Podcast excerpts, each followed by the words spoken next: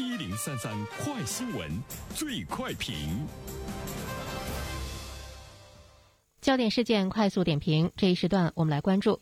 十二月二十二号，反食品浪费法草案提请十三届全国人大常委会第二十四次会议审议，为治理舌尖上的浪费建章立制。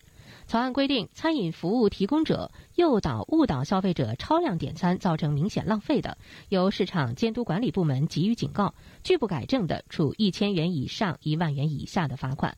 那么，对此，我们有请本台评论员袁生听听他的看法。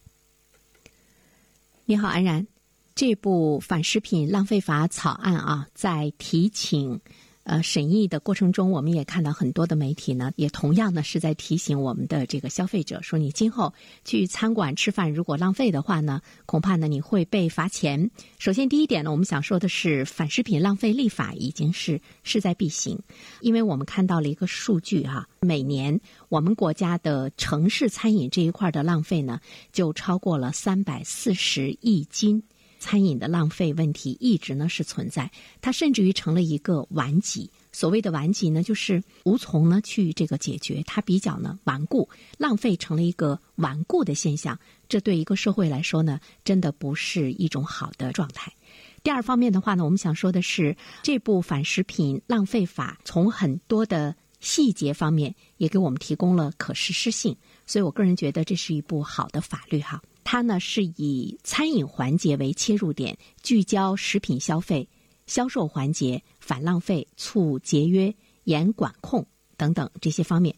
同时呢，我们也看到了这部法律呢，它从立法细节映射了围绕制止餐饮浪费行为加强立法的努力。给反餐饮浪费提供了有力的法律抓手，可以说这部法律呢，它助推了反餐饮浪费的法制化，也倒逼着餐饮文明水平的提升。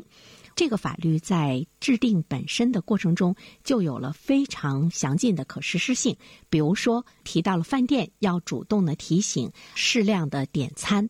如果呢，他鼓励你多点的话，从消费者的角度上来讲的话，那你可以用这部法律呢对他进行投诉啊。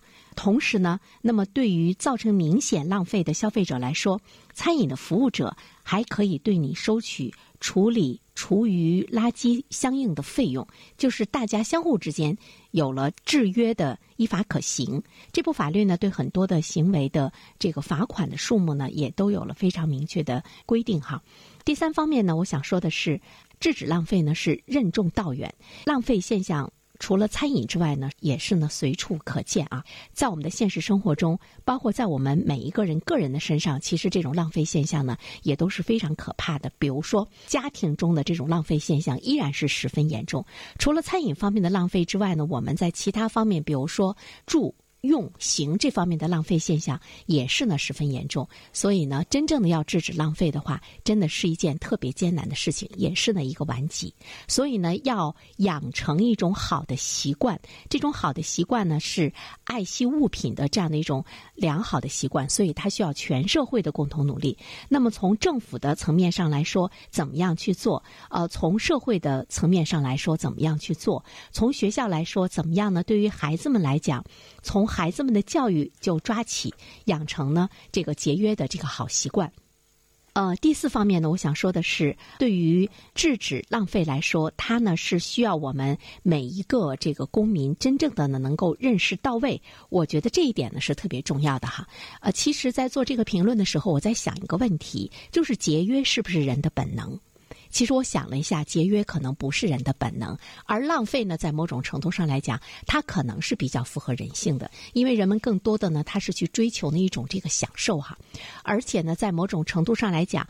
有很多的人可能会说：“我挣的钱，我想怎么花就怎么花，我就想点一桌的饭菜，我只吃一盘，我只吃一碗就浪费了，怎么了？你为什么要管我？这是我的私生活的问题，你呢不要去管我。怎么样能够真正的养成这个勤俭节约？它跟我们个人的生存环境有着非常大的关系。我们在艰苦的时代，每一个人不得不去节约。那么在今天我们经济生活高度发达的这样的一种状态之中啊，我们会看到呢，浪费在每一个人的身上都。会发生，所以说，真正的要养成这种节约的习惯，我个人觉得，呃，其实呢是需要我们努力的去做一个有责任的人，做一个有责任的人，对社会呢才是真正的一个有用的人。我们要尊重我们自己的劳动，别人的劳动辛苦的呃到来的这些物品，其实呢是对社会的一种责任。当有了这种尊重和责任心的时候，你会突然之间发现，你作为一个人在这个社会上生存的一种意义。